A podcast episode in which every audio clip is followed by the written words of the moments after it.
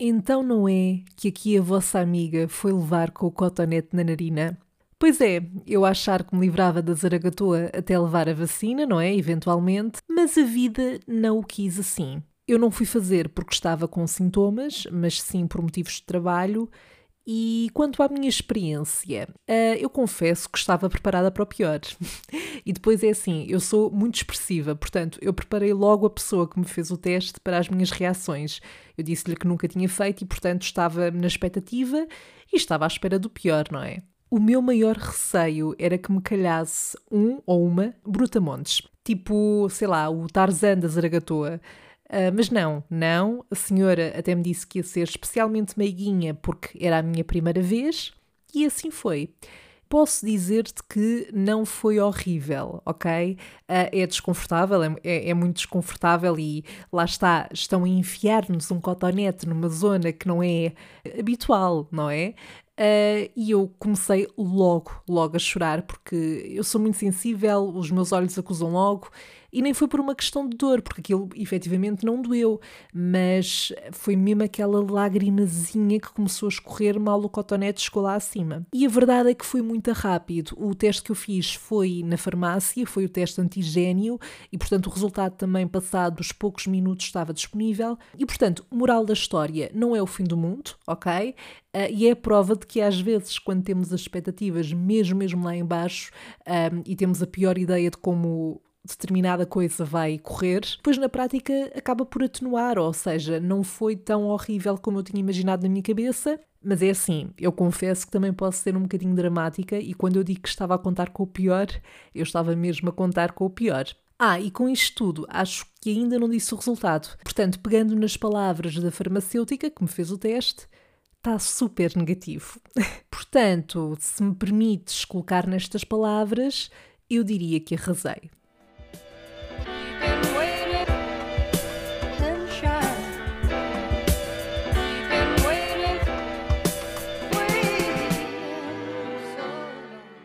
Alô, Sherry! Então, o que é que eu te posso dizer sobre estes últimos dias? Eu ando aqui que não me aguento. Há muito trabalhito, mas no bom sentido, não é? Eu tanto que fiz macumba para arranjar trabalho que agora trabalho não me falta. E foi por isso também que faltei aqui ao Salve Seja na semana passada, mas eu sei que és meu amiguinho e minha amiguinha e vais ter pena de mim ou ser empática ou empática, pelo menos. E então, como é que têm sido estes últimos dias? Os primeiros dias, na verdade, com 25 anos?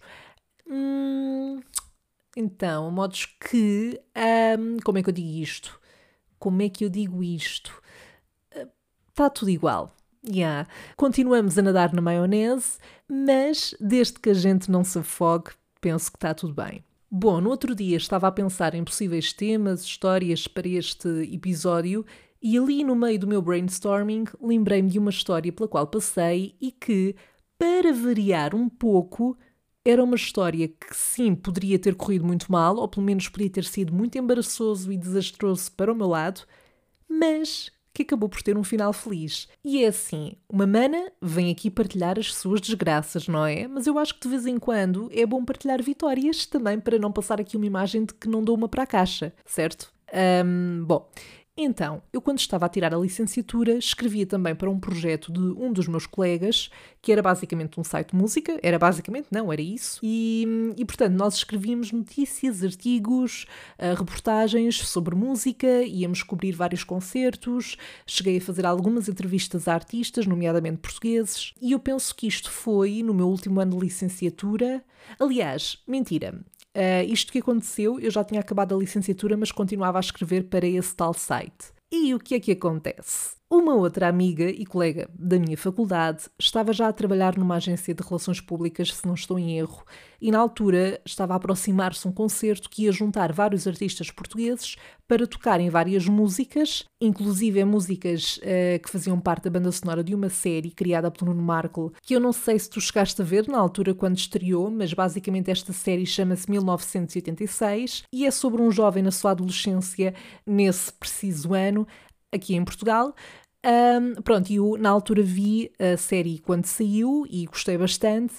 E portanto, o que aconteceu foi que essa rapariga disse-nos que nos conseguia colocar nos bastidores de um dos ensaios que um, aconteceram antes do concerto e falou connosco a perguntar se nós tínhamos interesse em ir.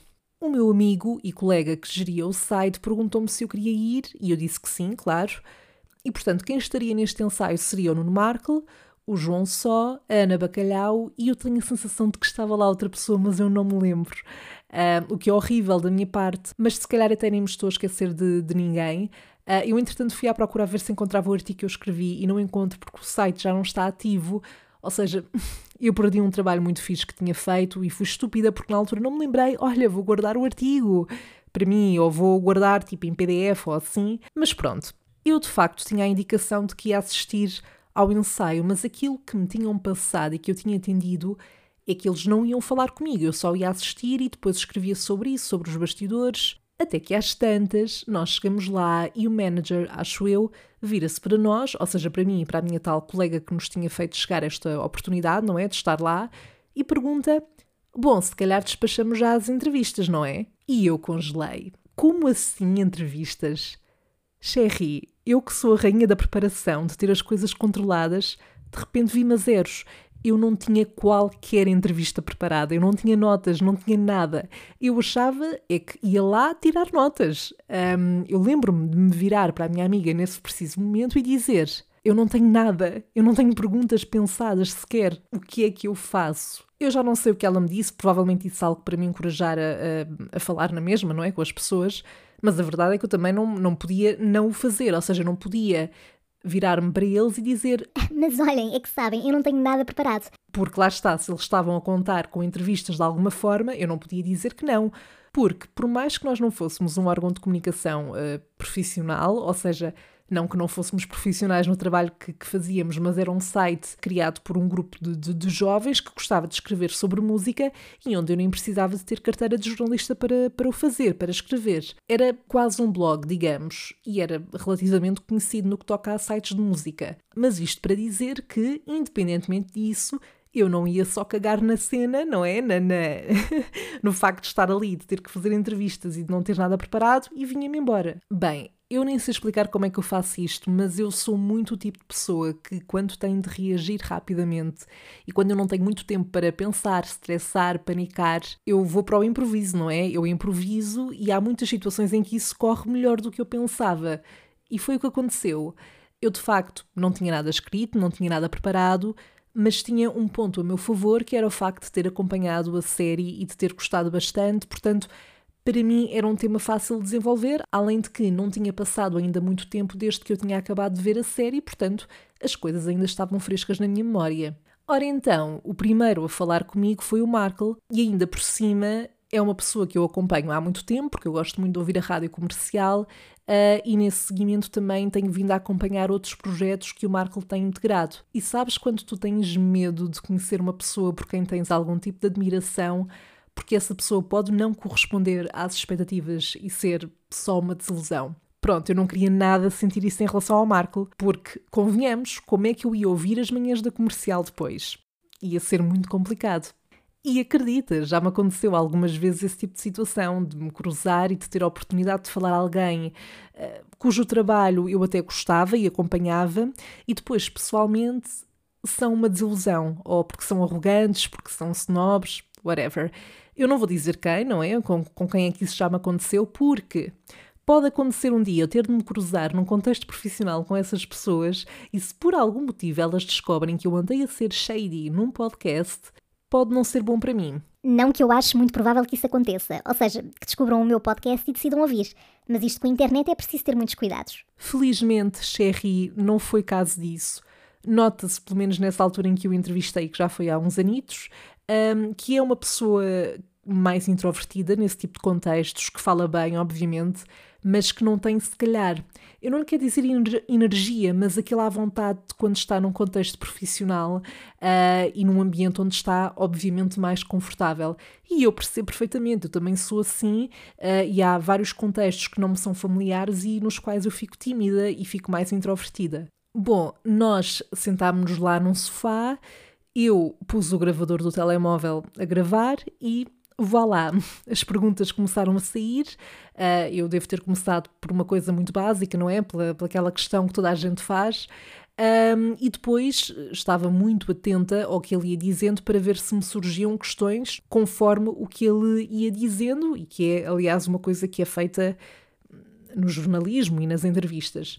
E isto foi uma coisa relativamente rápida, daquilo que me lembro, mas acho que foi o suficiente para eu não fazer figura de otária e, mais do que isso, não dar a entender que não tinha nada preparado. Eu já não me lembro com quem é que falei a seguir, mas eu sei que foi muito rápido também, foi sempre muito uns a seguir aos outros. Ok, não vamos isolar esta frase, certo? Uh, esta frase dita sem contexto é perigosa, não é?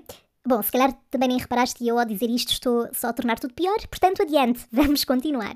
Lembro-me também da Ana Bacalhau ter sido super querida e eu adoro a voz dela. Oh meu Deus, a verdade é que eu adoro a voz de todas as pessoas com quem eu falei. O Marco nós já conhecemos da rádio, o João Só e a Ana Bacalhau ao nível da música, mas mesmo a falarem, eu fico encantada com vozes bonitas. A sério, eu morro por dentro, num bom sentido. Morro e volto à vida. Ressuscito. Bom, Resumindo e baralhando, uh, esta é uma história que me deixa muito orgulhosa de mim mesma pela minha capacidade de improviso e que me surpreendeu imenso.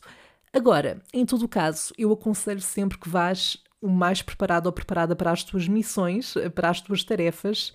E pronto, convém sempre esclareceres mesmo aquilo que vais ter que fazer, mesmo que tu à partida já tenhas a certeza, não é?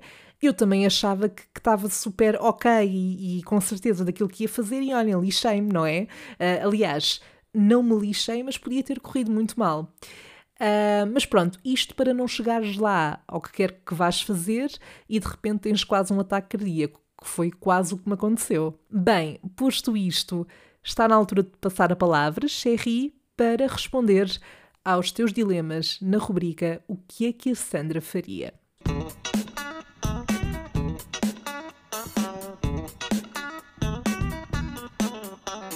O dilema para este episódio chega do David Mateus, que enviou por mensagem de voz, portanto, vamos lá ouvir o que é que ele tem a dizer. Aliás, a perguntar neste caso. Ok, a minha pergunta é: o que é que a Sandra faria se tivesse 24 horas para gastar um milhão de euros? O que não gastares desaparece a seguir. Bom, antes de mais, David, obrigada pelo teu dilema. Um, esta seria sem dúvida uma situação terrível para mim. E tu perguntas: Como assim terrível, Sandra, se ias literalmente ter um milhão de euros só para ti? Sherry, o problema aqui não é o dinheiro, aliás, esse não é de todo o problema, quem me dera até. O problema é eu ter de reagir e tomar decisões num tão curto espaço de tempo. Das coisas que eu mais quero fazer, por exemplo, é viajar para o máximo de sítios possíveis, mas eu não vou dizer que faria isto neste caso, porque se eu tinha 24 horas para gastar esta quantidade toda de dinheiro, eu, quando estivesse no sítio depois dessas 24 horas, já não teria dinheiro para gastar e provavelmente não teria para voltar, e isso poderia ser dramático. Portanto, uma opção mais segura, e visto que eu quero muito ter a minha casa e ir viver sozinha ou com amigos, eu acho que compraria uma casa. Era uma forma, por exemplo, de não ter que estar preocupada com rendas. Agora, eu também acho que escolher uma casa não é algo que se faça num só dia ou numas horas, mas eu acho que com um milhão de euros conseguia encontrar uma boa casa e não teria a preocupação de andar a filtrar várias opções para fazer render o dinheiro, porque pronto, não é? Esse não seria muito o problema. E eu prometo que não vou dizer isto para ficar bem na fotografia, ok? E, além disso, e eu prometo que não vou dizer o que vou dizer para ficar bem na fotografia, mas eu também gostava de doar uma parte desse dinheiro a uma causa ou a uma instituição. Sendo que só teria 24 horas para gastar todo esse dinheiro, eu acho que não faria sentido estar a gastar um milhão de euros só em coisas materiais e para o meu benefício. E era uma forma de tirar um bocado esse peso dos meus ombros, do género: oh meu Deus, o que é que eu faço? Pronto, estou a ajudar pessoas e é uma decisão fácil de fazer. Mas a verdade é esta: eu estou a dizer isto agora porque tive aqui algum tempo a pensar. Mas se eu soubesse no dia que teria esse dinheiro todo para aquelas 24 horas, portanto que só poderia utilizar e gastar nessas 24 horas, eu ia congelar.